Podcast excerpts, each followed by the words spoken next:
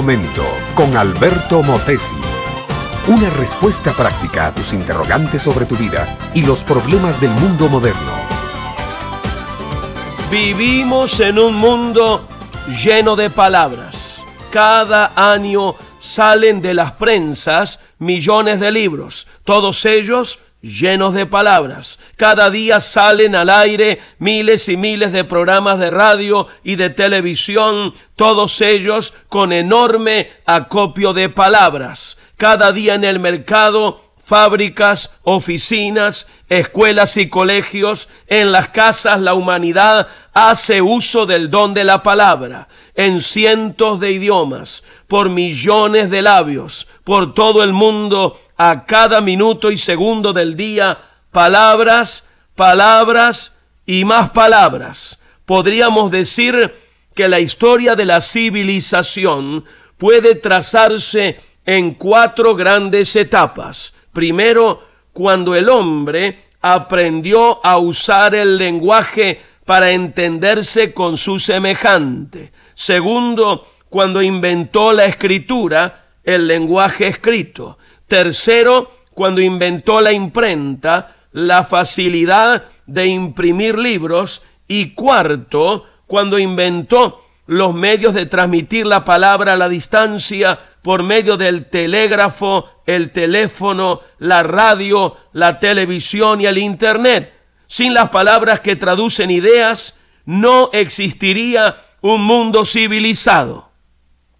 El salmista bíblico, mi amiga, mi amigo, está preocupado también con las palabras, pero con las palabras que se dicen sin sabiduría, las palabras que se lanzan al aire cargadas de altanería, o las palabras petulantes e insolentes del hombre rebelde contra Dios. En el Salmo décimo segundo, versículos 3 y 4, dice así, Jehová destruirá todos los labios lisonjeros y la lengua que habla jactanciosamente a los que han dicho, por nuestra lengua prevaleceremos, nuestros labios son nuestros. ¿Quién será Señor de nosotros? Estas palabras del salmista podrían aplicarse, por ejemplo, a los filósofos materialistas, a los profesores universitarios que con palabras despechantes hablan contra la Biblia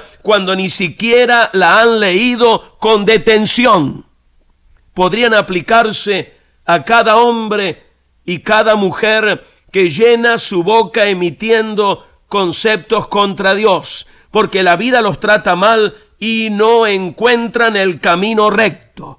Podrían aplicarse también a los que son rápidos en ofender y calumniar y lentos en pedir perdón. A todos los que sea de labios o pensamiento o actitud están prácticamente diciendo nuestros labios son nuestros. ¿Quién es Señor de nosotros? El hombre puede ser dueño de sus labios, pero no del efecto que causan sus palabras en los demás. Y la Biblia dice que Dios ha de pedir cuentas en el día del juicio de cada palabra vana que pronunció nuestra boca.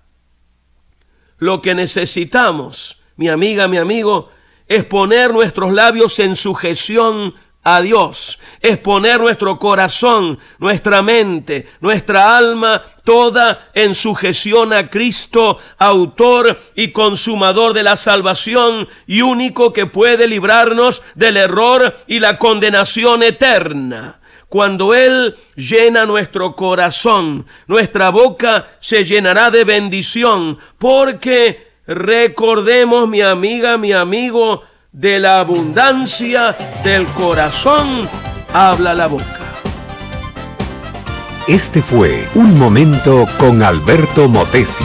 Escúchanos nuevamente por esta misma emisora.